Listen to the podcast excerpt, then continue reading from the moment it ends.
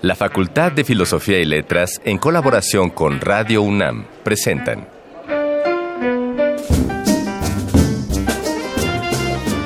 Lecturas de pasillo y debates de jardinera. Pensamientos de biblioteca y encuentros de ludoteca. Cátedras extraordinarias fuera del aula.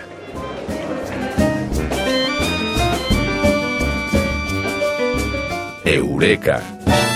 Un programa con filo, Sofía y letras.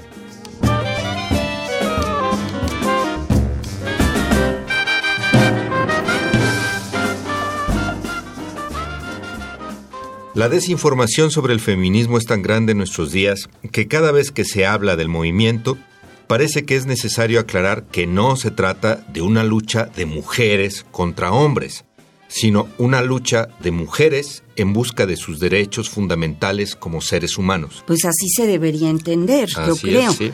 Es decir, derecho a decidir sobre nuestros cuerpos, el derecho a una vida digna y libre de violencia y el derecho a una equidad laboral en los organigramas sin brecha salarial.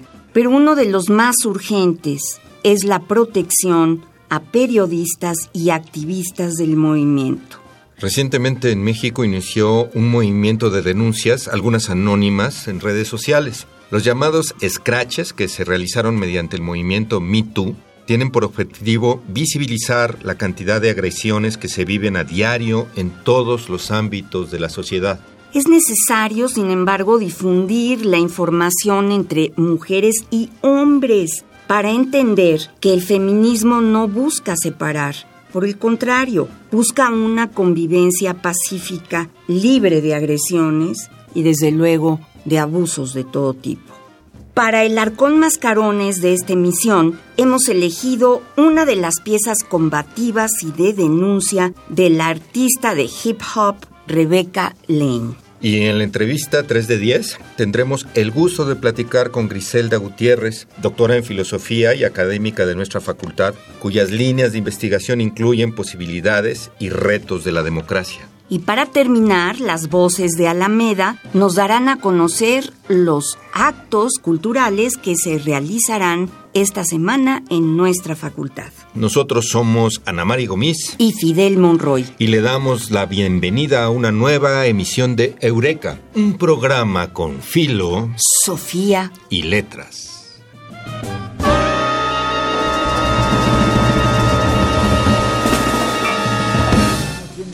Este lánguido caer en brazos de una desconocida. Esta brutal tarea de custodiarme el pobre sombra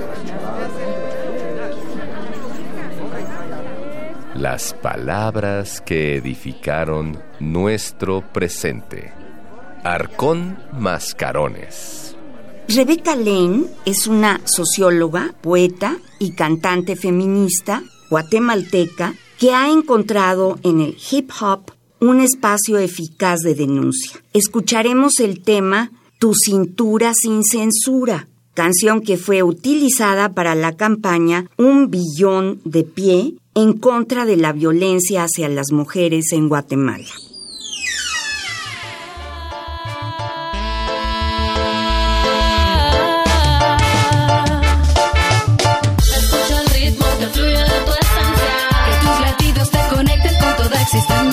Tu en armonía con tus sentidos. Recuperando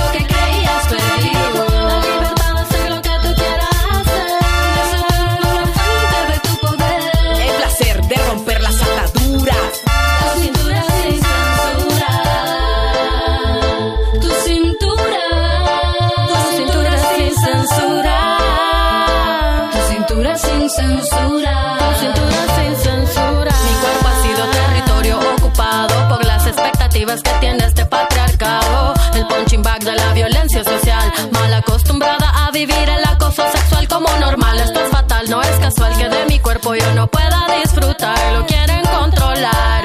Esta fiesta que llevo dentro libero cuando bailo. No me hace falta amor porque yo me amo demasiado.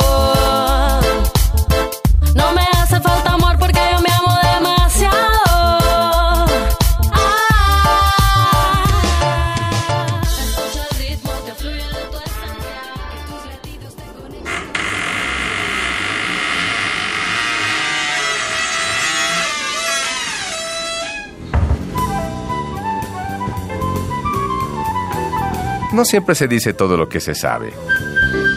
Pero este sí es el lugar. 3 de 10.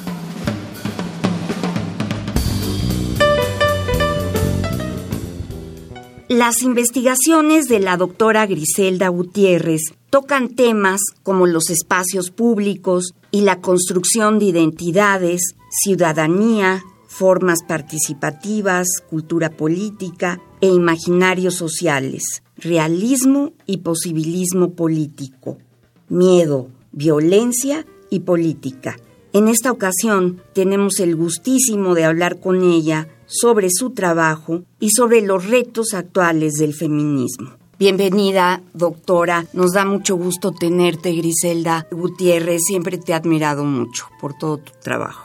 Gracias Ana María, gracias Fidel. Encantada de estar aquí con ustedes y particularmente hablar de un tema que es ineludible, como en este caso es el feminismo. El feminismo, sí. Como causa. Que además en, en estos momentos candentes, que algunos le llaman álgidos, en estos momentos candentes de denuncias en redes sociales, de movilizaciones creo que cada vez lo tenemos más presente y ya no solo en, en un imaginario indeterminado por allí. En No, efecto. Cuéntanos, por ejemplo, tu opinión de Me Too.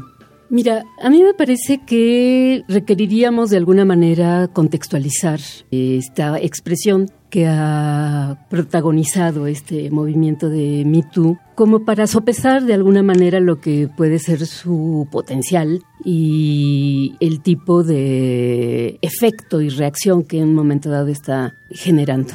Pareciera que la presencia dentro de nuestra cotidianidad del uso de estos nuevos medios de comunicación, como puede ser la red de la Internet, con toda la forma de comunicación veloz que conlleva, le diese una especie como de carta inaugural al feminismo o a esas voces críticas y de protesta que se han expresado en un movimiento como fue el del Me Too.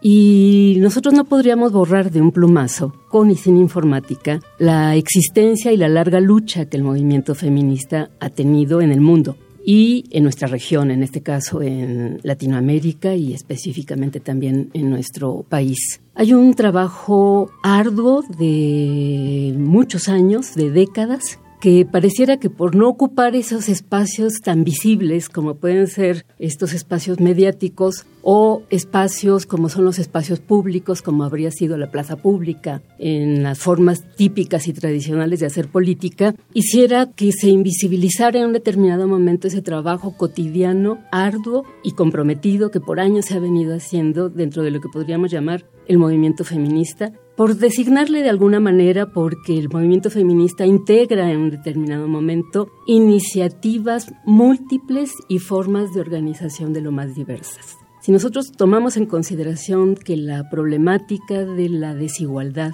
que en este caso mella específicamente a la vida de las mujeres o a quienes son portadores del significante femenino, es algo que atraviesa prácticamente todos nuestros espacios y todos los ámbitos de nuestra vida, tendríamos nosotros que entender que esa complejidad y esa vastedad, podríamos decir, de la problemática, implica un trabajo que focalice sus esfuerzos y su atención precisamente a todos esos espacios, tomando en consideración la especificidad en un determinado momento de la problemática que puede adquirir en este caso la cuestión de la exclusión, la cuestión de la devaluación, la cuestión de la violencia que en un determinado momento se comete justamente contra ese sector social que pueden ser los y las portadoras del significante femenino. Entonces, el ¿Qué movimiento... serían los y las Sí. portadoras del significante Eh, femenino? Bueno, eso me remitiría a algo más que convendría aquí puntualizar. Como ustedes bien decían en el inicio de en la presentación del programa, el tema del feminismo no es un asunto de mujeres en sentido exclusivo Ah, ni no, mucho no, menos. no. Y una de las cuestiones justamente que posibilitó ampliar la perspectiva y situarla debidamente fue justamente uno de los aportes teóricos más señalados que el pensamiento y la crítica feminista nos ha heredado, que en este caso es justamente la de la perspectiva de género. La perspectiva de género que es toda una construcción teórica que justamente lo que nos muestra es cómo hay una construcción sociocultural que de alguna manera genera un sistema sexogénero en donde se construyen culturalmente y se imponen sobre cuerpos sexuados roles, valores asignados en este caso a los distintos integrantes del género humano.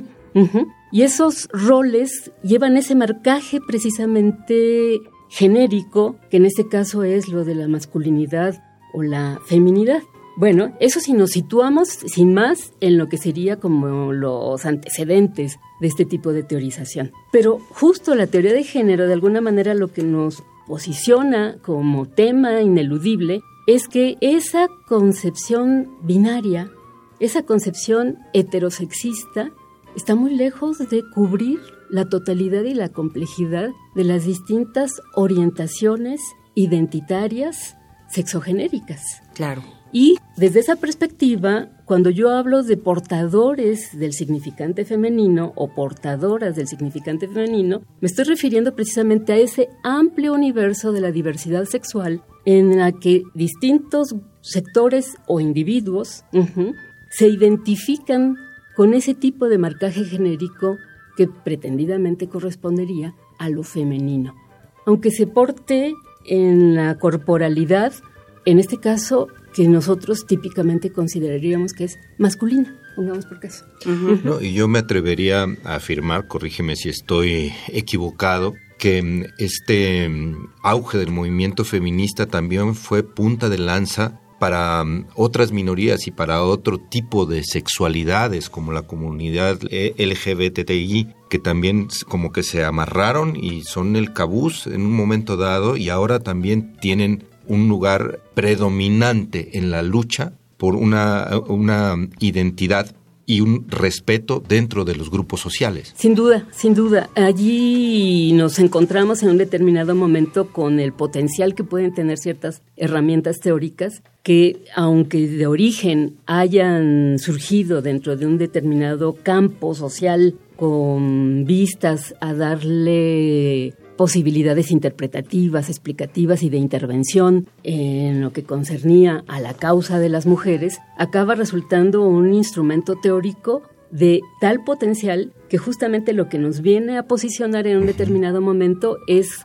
que el universo, podríamos decir, de lo humano es de una complejidad y de una diversidad que pueden ser herramientas que en un determinado momento pueden ser capitalizadas justamente por esos otros sectores. Incluso podríamos decir históricamente han sido movilizaciones que en muchos momentos han caminado de la mano, en otras ocasiones ha habido conflictos, tensiones, etcétera, y lo seguirá habiendo, pero que de alguna forma lo que nos muestran es eso, el potencial, un cierto tipo de saberes puede en un momento dado generar y el agotamiento, el agotamiento de este, distintas causas. El agotamiento de este sistema binario, ¿no? De hombre, mujer y punto. Y punto. Eso es todo. Claro, y además claro, con roles asignados y, y casi Exacto. marcados con, Sí, con fuego. Sí, sí, desde luego.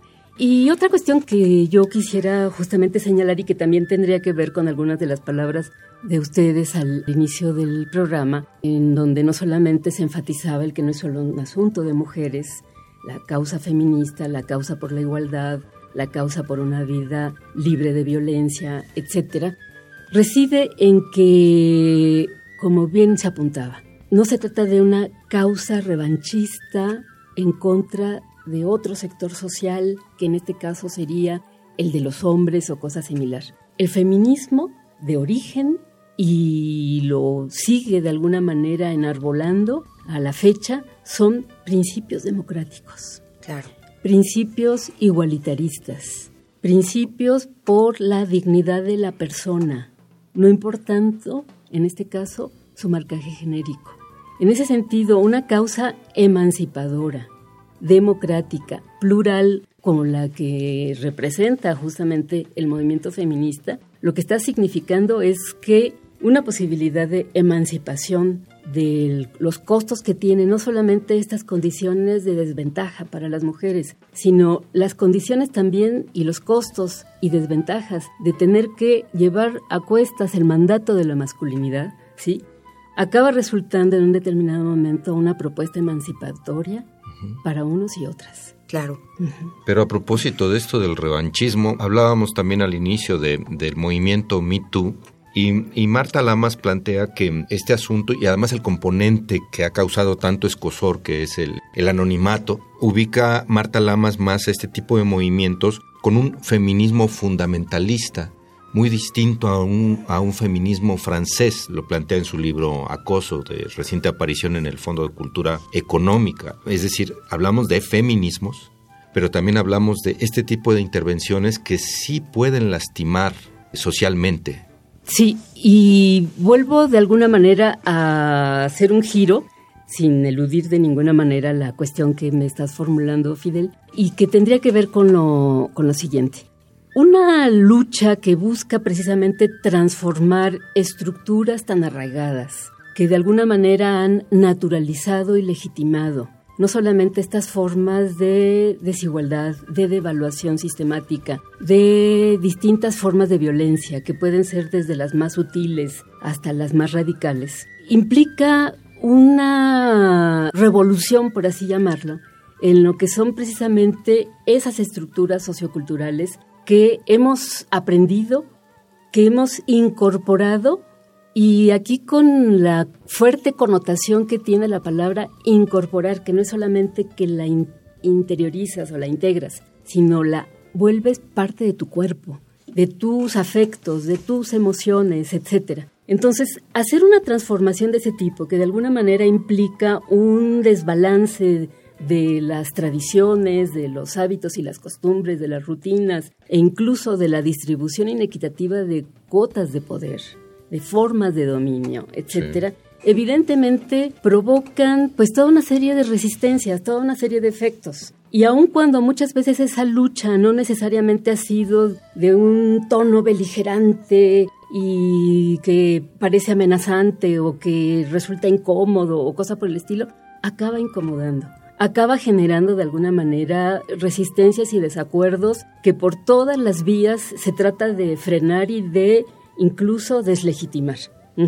Entonces tenemos que entender que ese es el contexto de confrontación, de lucha, cuando se buscan cambios. Eso es importante entenderlo. Cuando yo decía hace un momento que lo que define al feminismo es precisamente una causa democrática, pluralista, emancipatoria, lo que nosotros tendríamos que entender en un determinado momento es que estos son los principios que guían, lo cual no obsta para que dentro de las distintas formas de práctica feminista se puedan dar, como se han dado a lo largo de la historia, posturas más radicales, más beligerantes, más intolerantes incluso en algún momento. Pero me parecería absolutamente injusto el que de alguna manera se haga una valoración falta de matiz y de detalle como para catalogar al feminismo precisamente con ese tipo de rasgos y que acaba siendo una caracterización con un sesgo que le quita en un determinado momento su riqueza, su complejidad y su potencial en un determinado momento a un pensamiento crítico y a una lucha, en este caso, por, por la igualdad. Por la igualdad, además, entre estas terribles diferencias que tú estabas no diferencias, sino posibilidades en estos portadores de del significado femenino o portadores del significado masculino. Perdón, te interrumpí, doctora Gutiérrez. Lo que pasa es que el tema me interesa mucho, he leído un poquito a Judith Butler, pero te quiero oír más a ti. Y hay algo que me intriga. Charlize Theron, esta gran actriz, acaba de decir, tiene un hijo y una, y una hija.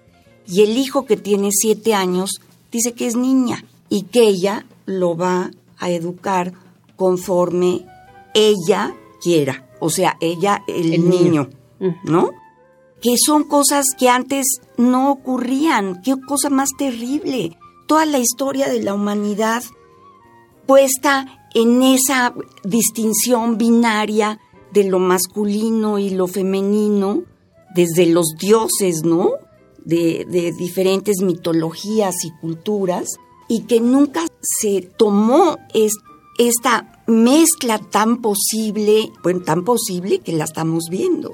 Bueno, ese ejemplo de alguna manera darnos pauta precisamente para comentar las implicaciones que tiene en determinado momento este tipo de teorización, de interpretación que nos posibilita la teoría de género, que de alguna forma lo que nos está remitiendo precisamente es a que en lo que concierne precisamente a patrones identitarios, allí no hay nada natural. Se trata de construcciones socioculturales pero ha habido construcciones socioculturales hegemónicas que se han impuesto en un determinado momento con una pretensión de validez natural, universal, incontestable, etcétera, y que han implicado en un momento dado, por ejemplo, pues esa forma de represión, de censura hacia otras alternativas y posibilidades y proyectos de vida. Porque era conveniente políticamente, porque era conveniente porque parece perturbar, porque parece perturbar, parece perturbar mucho de alguna manera salirse de ciertos esquemas cuadriculados que de alguna manera nos contienen, nos limitan y parece que nos dan serenidad porque no hay ningún sobresalto de algo que nos venga de alguna manera a romper como nuestras escalas de sentido común o cosas semejantes. Pero Quiero retomar lo que tú me preguntabas, Fidel, y lo uno también con este otro punto. Yo hacía énfasis, precisamente hace un momento, en que antes que hablar del tema MeToo, me importaba que asumiéramos la gran trayectoria que tiene el movimiento feminista en el mundo y en nuestro país también, ¿sí? Una trayectoria que ha implicado formas de trabajo múltiple a nivel de organizaciones de sociedad civil, en los distintos ámbitos que pueden ser desde el económico, el político, el legal, el de acompañamiento y asesoría a las mujeres, tanto para la configuración de cooperativas productivas como alternativas justamente de dignificación de sus vidas o de casas refugio para la protección cuando son mujeres violentadas a través de lo que es este fenómeno de la violencia doméstica o el trabajo parlamentario, por ejemplo, de organizaciones como Consorcio por el Diálogo, entre otras muchas, que han estado detrás de todas las reformas a nuestras leyes en el plano civil y penal, justamente para impulsar equidad, paridad, para impulsar leyes que sancionen de alguna manera lo que son los fenómenos de violencia múltiples, diversos y que son una lacra terrible que nos agobia hoy por hoy. Y eso no lo podemos de ninguna manera borrar, simplemente atendiendo algo que parece ser como muy espectacular y muy llamativo. Que es el Me Que es el Me Too. Sí. Sin quitarle su relevancia, quiero aclarar. ¿Sí?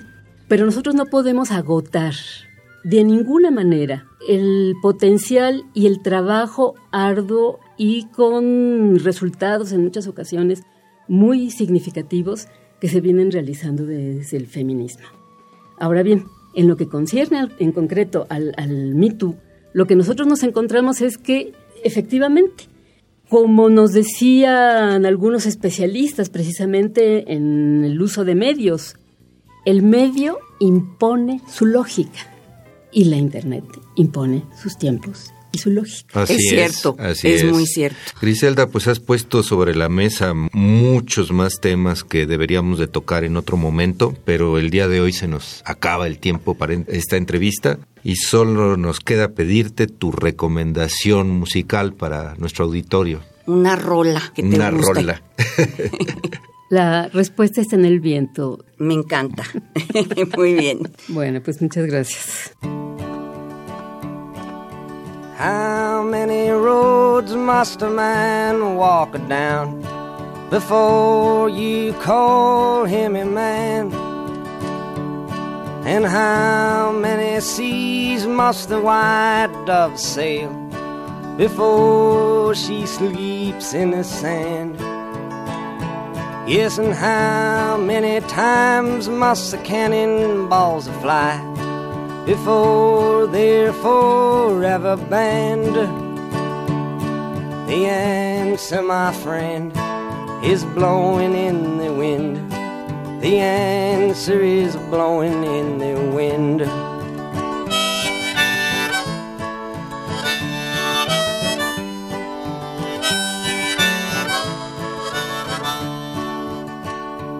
Yes, and how many must a mountain exist before it is washed to the sea. And how many years can some people exist before they're allowed to be free? Yes, and how many times can a man turn his head and pretend that he just doesn't see? Eureka, un programa con Filo, Sofía y Letras. Voces de Alameda, tu agenda radiofónica de la facultad. El martes 28 y miércoles 29 están invitados al coloquio de Mesoamérica a Nueva España, Perspectiva Comparada, organizado por alumnos y profesores del Colegio de Historia. El evento será desde las 9 hasta las 18.30 horas en el Salón de Actos de nuestra facultad. Además, en el marco de la temporada teatral de primavera, se les invita a ver las puestas en escena Octavia, el jueves 30, que fue ganadora del premio Alfonso Reyes, e Hijos Mirando al Infierno, el viernes 31, que obtuvo una mención en el Festival Internacional de Teatro Universitario. Las funciones cada día serán a las 18.30 horas en el Foro Experimental José Luis Ibáñez, dentro de nuestra facultad. Finalmente, los invitamos el viernes 31 a disfrutar de la jornada de ajedrez gigante en el Jardín Rosario Castellanos de la Facultad de Filosofía y Letras. Hasta aquí llega esta emisión y esperamos que la información nos ayude a romper las barreras que fortalecen la violencia y que impiden que podamos convivir todos con igualdad.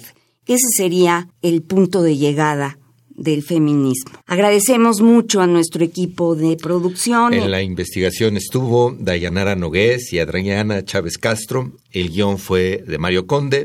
El operador técnico Francisco Mejía. La asistente de producción Carmen Sumaya. Y en la producción nuestra queridísima Silvia Cruz Jiménez. Y nosotros somos Ana María Gómez y Fidel Monroy. Y esto fue Eureka un programa con filo, Sofía y letras. Hasta el próximo lunes, como siempre, a las 4 en punto de la tarde.